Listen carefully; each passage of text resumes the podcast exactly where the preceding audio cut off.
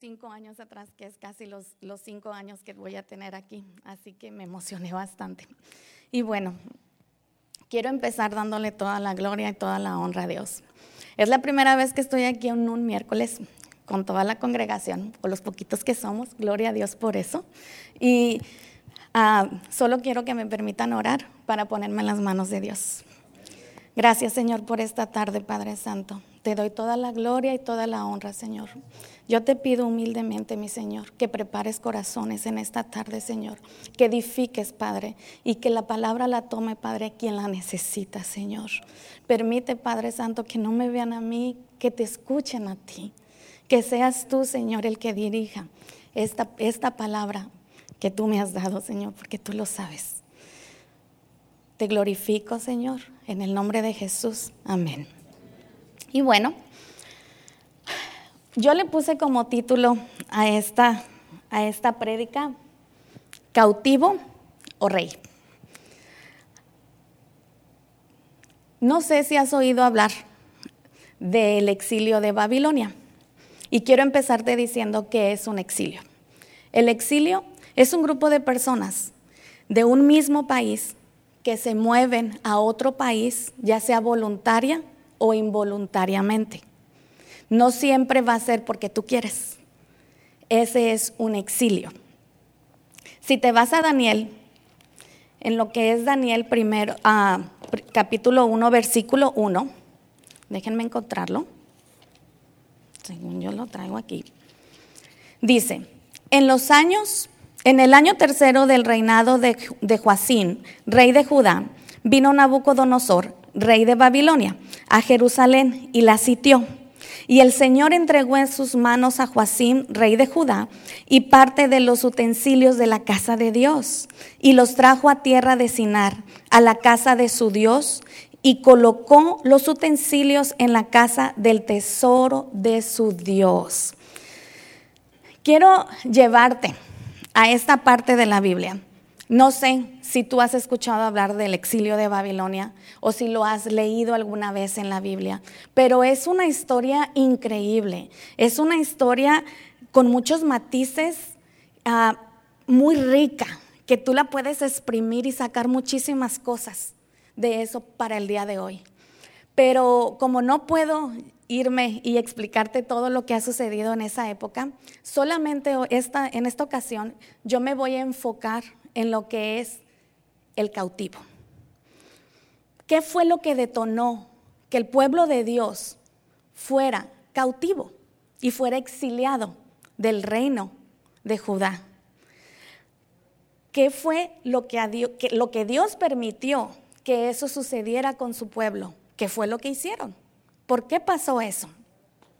Te lo voy a explicar un poquito. En ese entonces había un reino que era el reino de Judá. Ahí vivía el pueblo de Dios, los israelitas o los hebreos, como tú le quieras decir. Ellos tenían estatutos, mandatos y mandamientos que Dios les había puesto a ellos.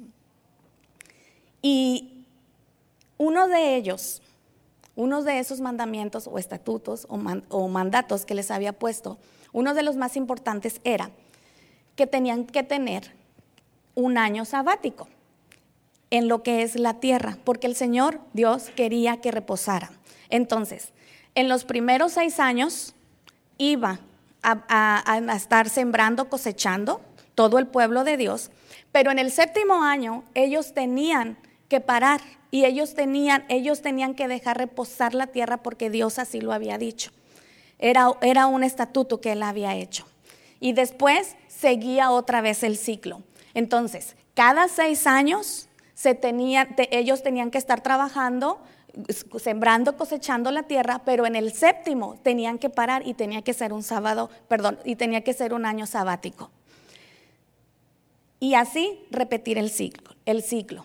Una de las otras cosas que también les dijo es, no vayas y te postres con, a otros dioses, a otras estatuas, o a otros santos, o algo que se le parezca solo a mí. Pero, ¿tú qué crees que el reino de Judá o el pueblo de Dios hizo? Pues exactamente lo contrario. Ellos se graduaron en el pecado. Ellos hicieron todo lo contrario que Dios les dijo. Ellos fueron y hicieron lo malo todo el tiempo. Ellos fueron idólatras, ellos hacían rituales, ellos trabajaban y trabajaban hasta afanarse y nunca dejaron la tierra reposar como Dios les había dicho. Se graduaron en la maldad, hicieron doctorado y maestría en la maldad, pero nunca en la espiritualidad. Ellos se les olvidó escuchar la voz de Dios. Ellos siguieron sus vidas, sus decisiones y todo lo que ellos querían. Dios les habló de una y de otra manera, de muchas formas, por mucho tiempo. Y ellos no lo escucharon. Se les olvidó lo que Dios había hecho por ellos. Se les olvidó que los sacó de Egipto. Se les olvidó que Él había abierto los mares, que había parado las aguas en el río del Jordán. Se les olvidó, se les olvidó todo, absolutamente todo.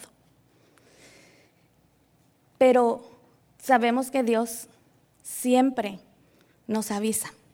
En aquellos años, Dios venía y te decía las cosas con los profetas. Y Dios usó a un, a un profeta llamado Jeremías.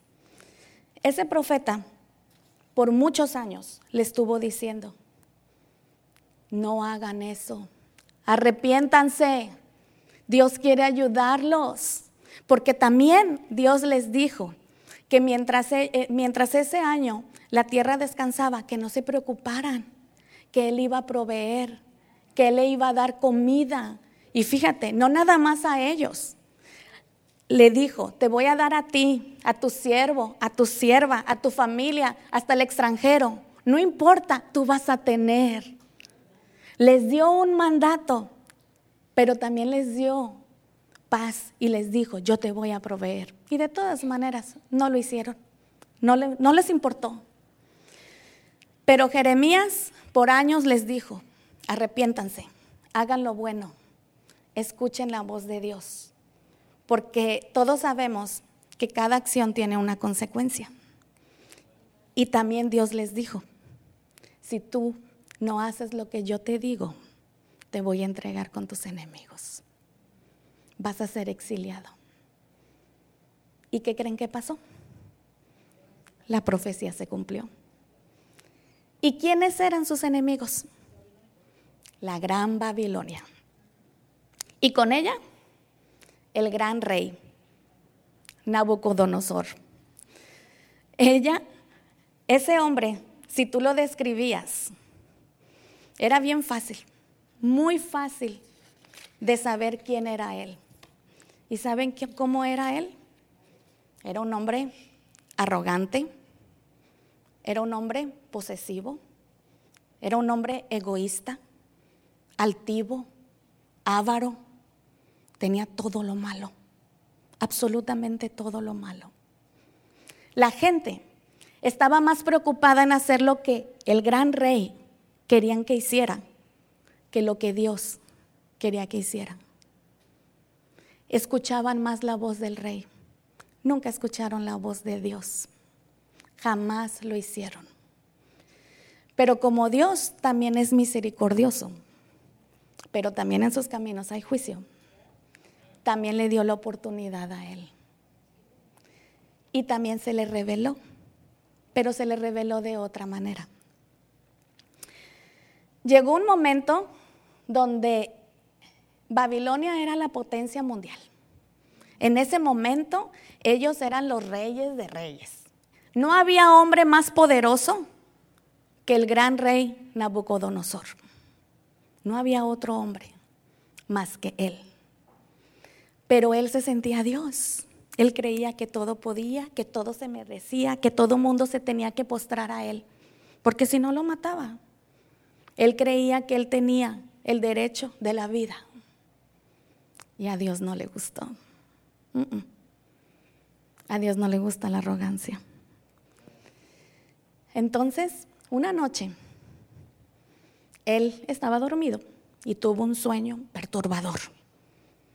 Se levantó y todo ahí, imagínate todo, todo nervioso y todo, pero como tenía el poder, él se fue ahí a su silla, sí, donde él se sentaba y mandó a llamar a todos, a los magos, a los filósofos y a todo el mundo, a los astrólogos, para que le revelaran ese sueño, porque él no entendía más. Sin embargo, él sabía que había algo dentro de él que lo perturbaba y que él tenía que saber qué era lo que, lo que significaba ese sueño, porque él solamente sentía que iba a ser un par de aguas en su vida. Y no se equivocó. Fue exactamente lo que pasó. En ese entonces, había un hebreo llamado Daniel. Él era el gobernador de Babilonia. Dios le había dado gracia y favor para que el gran Nabucodonosor fuera, fuera agradable para él, para sus ojos. Entonces, Daniel ya le había revelado un sueño. Y inmediatamente mandó a, a, todo en gritos, mándenlo a traer, porque necesito que me lo revele. Aparte de que Dios le habló el sueño, en sueños, todavía tuvo el privilegio de que ese hombre llamado Daniel le deshebrara y le dijera con palitos y bolitas lo que significaba. Palabras más, palabras menos. Le dijo, arrepiéntete, cambia. Eso es lo que significa tu sueño. Porque si tú no cambias, ¿sabes qué va a suceder? Te voy a convertir en animal. Vas a, vas a comer pasto y vas a estar ahí y el rocío de la mañana te va, te va a tocar y te vas a mojar en él. Ustedes imaginan, pero, pero de verdad, imagínense eso, al, al hombre más poderoso de ese tiempo, ¿sí? que él nunca se postró delante de Dios, pero más sin embargo, hasta ese momento Dios permitió que viera muchos milagros. Y fue cuando él decía, wow, el Dios de los hebreos. Pero él seguía con su arrogancia todo el tiempo y lo que le sigue. Entonces, Dios todavía le dio chance. Pasaron 12 meses. ¿Y ustedes creen que él cambió? No, claro que no. Gracias, hermano. Gracias. ¿Saben qué pasó? él siguió igual o peor. Pero no hay plazo que no se cumpla, dicen por ahí. ¿Y saben qué pasó? Se volvió a cumplir la profecía. Una tarde, paseando, dice la Biblia, por los pasillos, nada más de repente perdió la razón. Por siete tiempos él iba a vivir así, como animal, y iba a comer ¿sí? lo que los animales comían. Y le iban a crecer las uñas y su pelo y todo feo. Era un animal, no iba, él no tenía razón, él no iba a tener la razón. Pero él no le creyó, pero se cumplió. Así fue. Ese día se fue y empezó la profecía. Pasaron siete tiempos. Y ahí es donde yo me voy a quedar. Te conté esta historia no, no para que, no para nada más porque sí, sino para que te dieras cuenta lo similar que vivimos muchos de nosotros el día de hoy. Muchos de nosotros aún vivimos exiliados. Muchos de nosotros aún vivimos en cautiverio. Aún vivimos en el cautiverio, atados a nuestro cuerpo y simplemente haciendo todo lo malo. Tenemos sentimientos y tenemos emociones negativas. Quizás muchos de nosotros no destruyeron nuestro pueblo, o tampoco destruyeron tu templo, pero sí Dios te trajo a un mejor lugar.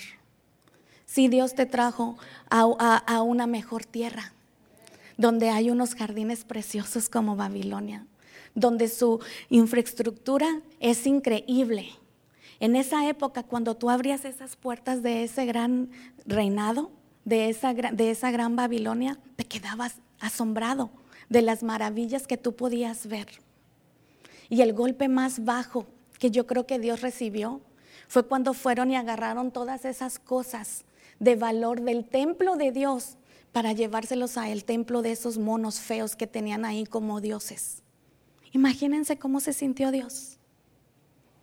Imagínense. Pero más sin embargo, nosotros venimos a una nueva tierra. Estamos cautivos. ¿Y sabes por qué estamos cautivos? Porque muchos de nosotros vivimos cautivos en la ira, en el egoísmo, en el engaño, en los celos, en la fornicación, en la drogadicción, en el alcoholismo y muchas más debilidades que tenemos. Vivimos presos, atados a nosotros mismos. Quizás vivimos peor que las personas que están en la cárcel. Ellos saben en algún momento que van a salir. El juez ya les dijo, cuando termina su condena. Pero sabes una cosa, nuestra carga es más pesada que la de ellos. Y te voy a decir algo. Un juez ya les dijo a ellos cuándo va a terminar su cautiverio. Y el día que ellos salgan de esa cárcel, se van a sentir libres, porque van a ser libres. Ellos ya pagaron su culpa. Pero nosotros no tenemos, no tenemos el día. ¿Y sabes por qué no tenemos el día del fin de nuestro cautiverio? Porque ese fin, ese día, lo decides tú, no Dios. Lo decides tú. Yo no sé en qué cautiverio tú estás viviendo, pero sí sé que alguno tienes. Y tú puedes salir de ese día cuando tú lo decidas. Hay cautiverios, muchísimos.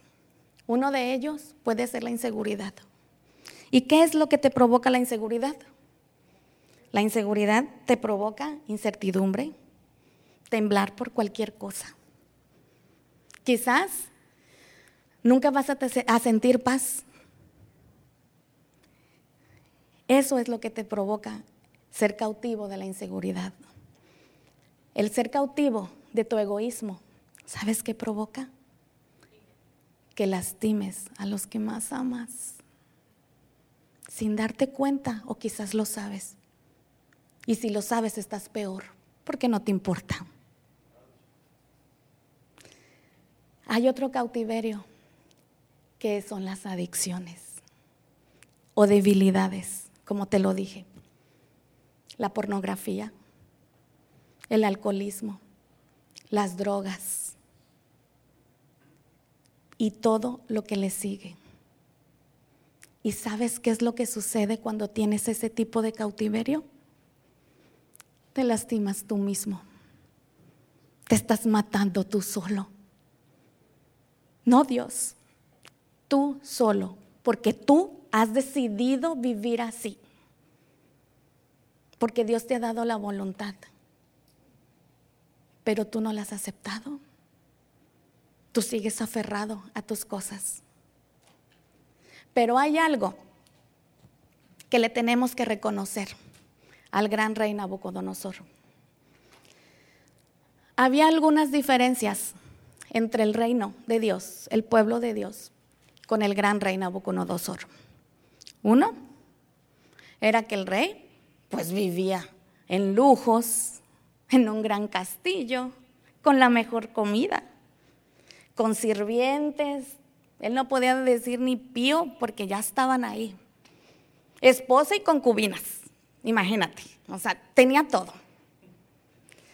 El pueblo de Dios tenía que trabajar para llevar el pan a su casa. Y también algunos que otros tenían sirvientes pero eran de clase media y unos más pobres, como suceden en los tiempos de hoy. pero tenían cosas en comunes. Los dos eran mentirosos, eran egoístas, eran soberbios, eran altivos, no escuchaban la voz de Dios, hacían lo malo, eran idólatras, no más que el rey tenía dinero. Ese vivía mejor, aparentemente. Pero hubo una diferencia entre el pueblo de Dios con Nabucodonosor. Y eso es donde de verdad a mí me impacta. El último día de su profecía, que estaba como animal, dice la Biblia que él tenía que estar siete tiempos. Se cumplieron, porque no hay plazo que no se cumpla, ¿verdad? Se cumplieron. Cuando se cumplieron, el último día, él volteó a ver al cielo y le dijo, Altísimo, yo te reconozco. Yo no soy nada al lado tuyo. Absolutamente nada. Porque el que manda es el que está en el cielo. Y te tengo nuevas. Ese mismo Dios que cuando volteó la cara a Nabucodonosor y le dijo, tú eres, tú eres el Altísimo, es el mismo de hoy. Es el mismo de hoy. No ha cambiado, iglesia. Es el mismo. Él reconoció, y te lo quiero leer porque es, una de las oraciones más impresionantes que, hay en la Biblia. Me, impacta, me impacta. Espero poder ver porque alguien me quitó mis lentes. en, en lo que es el Daniel 4, en el versículo 34, dice, escuchen bien, si no me han escuchado en todo, este tiempo que estoy hablando, por favor escuchen esto que les voy a decir, porque esto hizo la diferencia y esto puede hacer la diferencia entre ti, entre mí, para nuestro futuro. Dice, mas al fin del tiempo yo, Nabucodonosor, alcé mis ojos al cielo y mi razón me fue devuelta y bendije al Altísimo y alabé y glorifiqué al que vive para siempre, cuyo dominio es sepiterno y su reino por todas las edades. Todos los habitantes de la tierra son considerados como nada y a Él hace según su voluntad en el ejército del cielo y en los habitantes de la tierra. Y no hoy, y no hay quien detenga su mano y le diga qué hace. En, en el mismo tiempo mi razón me fue devuelta y la majestad de mi reino, mi dignidad y mi grandeza volvieron a mí, y mis gobernadores y mis consejeros me buscaron, y fui, restablecido en mi reino, y mayor grandeza me fue añadida. Ahora yo, Nabucodonosor, alabo Engrandezco y glorifico al Rey del cielo, porque todas sus obras son verdaderas, sus caminos justos, y Él puede humillar a los que andan en soberbia. Dios habló, Él vino, Él vio la gloria de Dios y dijo, Él alabo al Altísimo, no hay nadie más como Él. Absoluto, e-, Él lo reconoció y ustedes, ustedes saben el significado que tuvo eso. No se les olvide, fue el hombre más poderoso de esos tiempos. No había otro más que él. ¿Sí? Y fue algo que hizo que transformó su vida, transformó su reinado, transformó ese imperio. Dios lo bendijo tanto que cuando él regresó a su reinado, ¿sabes qué? No era el mismo. Por supuesto que no. Él ya tenía a Dios en su corazón. Él sabía quién era Dios. Él, Dios había tratado con él, dando, él viendo muchos milagros antes de mandarlo así como animal. Y no entendió. No lo hizo. ¿Y sabes qué tenemos que aprender de él? Que muchos de nosotros, muchos de los seres humanos, creemos que nosotros podemos estar separados y caminando sin nuestro Creador. Y nos equivocamos, iglesia. Nosotros no podemos estar así. Nosotros tenemos que estar pegados con nuestro Creador todo el tiempo, pero no lo reconocemos. No lo reconocemos, no entendemos, no entendemos, porque nos pasa lo mismo una y otra y otra vez y vivimos fracasando. Pero hoy en esta noche tú puedes decidir cómo vivir. Si como un cautivo o como un rey. ¿Tú quieres vivir en cautiverio? Do. Hazlo. Sigue fracasado. Sigue derrotado. O tomas las riendas como el gran rey Nabucodonosor. Y reconoces que tú necesitas a Dios. Y reconoce que tú no puedes solo. Y reconoce y reconocemos que no somos nada sin Él. Cuando tú vas y tú le dices a Dios, yo no puedo, Él te va a escuchar. Él lo va a hacer. Hay algo que mi esposo, que Javier siempre, siempre que estamos con los nuevos, cuando los recibimos o cuando estamos evangelizando, hay algo, hay algo que siempre dice y me encanta. Y siempre les dice a esas personas que no conocen a Dios, ¿sabes por qué hemos buscado a Dios?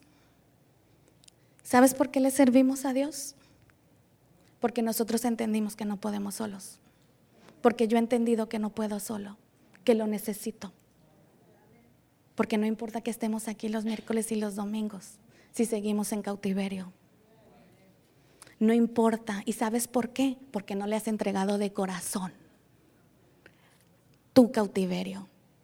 Porque siempre, si nosotros siempre fallamos en lo mismo, es porque hay un problema ahí. Y algo tienes que cambiar. Yo no sé qué es, pero tú sí lo sabes. Y si no lo sabes, hay algo que cuando tú reconoces a Dios, cuando le imploras que, que lo necesitas, Él te va a escuchar. Lo dije hace rato, Él tiene misericordia, pero también hay justicia en sus caminos. También lo hay. Y hace tiempo, una mujer, contándome su testimonio, me dijo, yo no tuve opción, hermana. Yo me tuve que aferrar a Dios. Y yo la escuchaba y la veía y me decía, en mis tiempos más difíciles, en el peor momento de mi vida, yo me tuve que aferrar a Dios porque no tuve opción. Y yo me fui con eso, yo me fui con eso a mi cabeza, mi cabeza estaba pensando y dije, no, el mundo te da muchísimas opciones,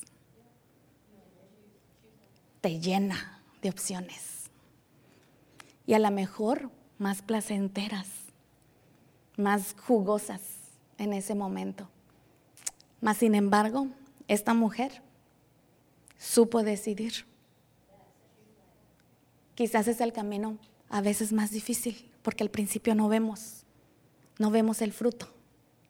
Pero hoy por hoy esa mujer está cumpliendo el propósito de Dios. Ella encaminó a su familia y Dios le dio la fuerza que ella necesitaba para poder salir adelante en su situación. ¿Y sabes qué? Está cumpliendo el propósito de Dios. Porque cuando tú te alejas, como te lo dije, cuando tú te alejas de tu diseñador, ¿sabes qué sucede? Vas a fracasar, no vas a poder. Dime cuántas veces has intentado lo mismo. Hoy ya no voy a fumar, ya no voy a fumar. Y te em-, empiezas unos nervios, una crisis o a lo mejor una chela y es lo primero que se te antoja y es lo primero que haces. Por no ponerte más ejemplos más, más difíciles o más reales. Pero yo te estoy diciendo todo esto, porque si estamos aquí es porque Dios te eligió. Si estamos aquí, ¿sabes por qué es? Porque desde hace mucho tiempo dijo, tú eres de mi reino. Tú te vienes conmigo.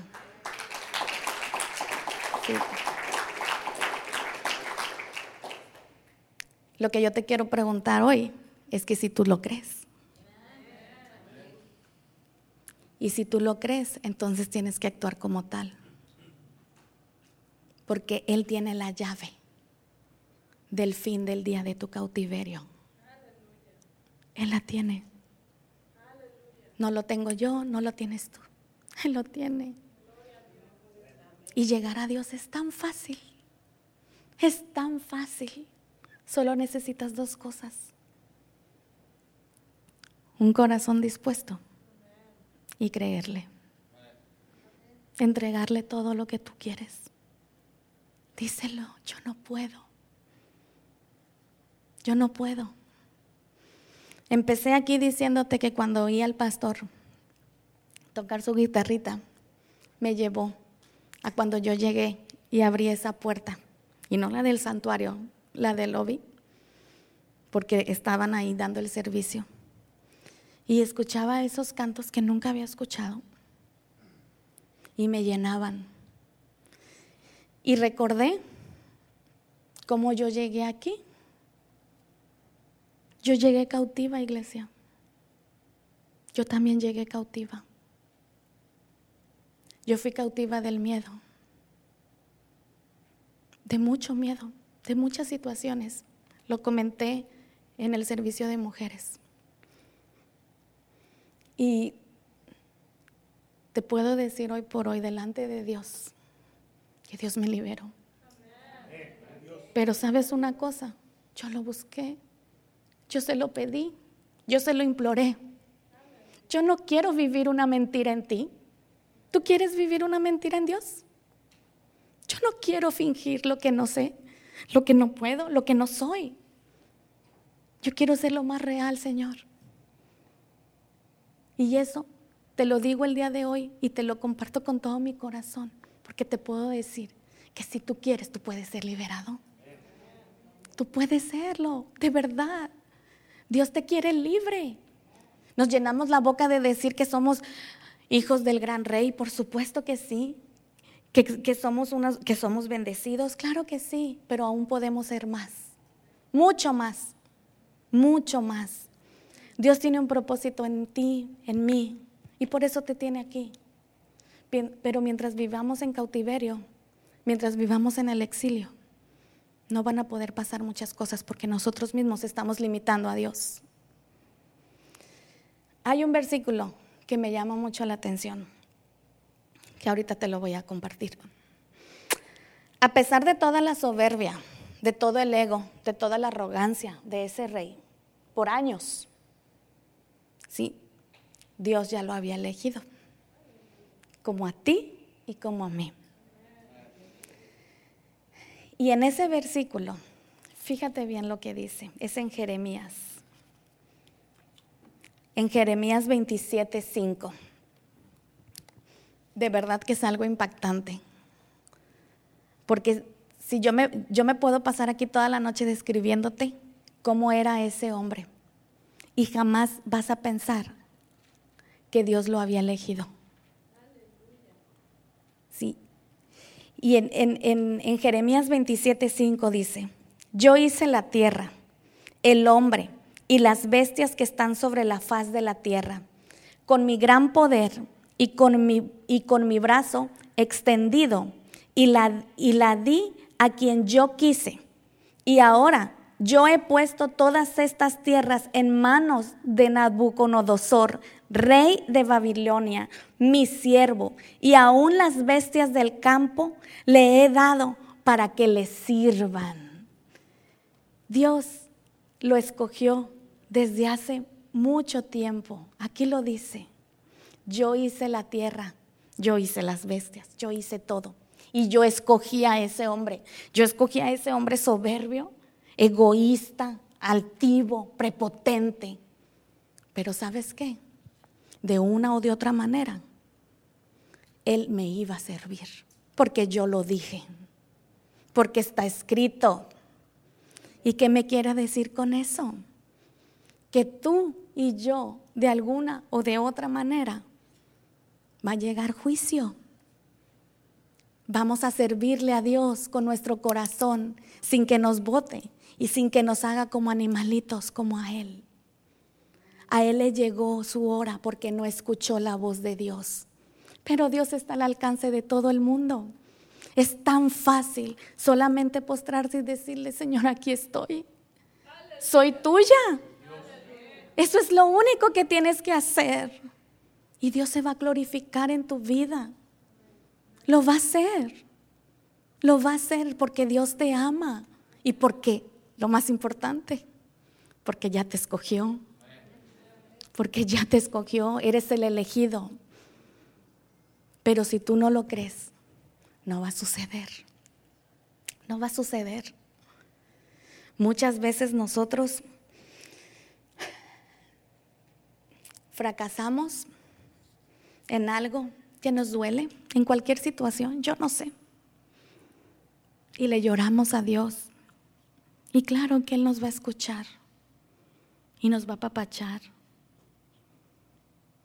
Pero aparte de esa palmadita y de que Él te escuche, yo creo que lo más hermoso es que cuando tú hables con Él, también escuche su voz y que ese diálogo sea dual, de allá para acá y de aquí para allá.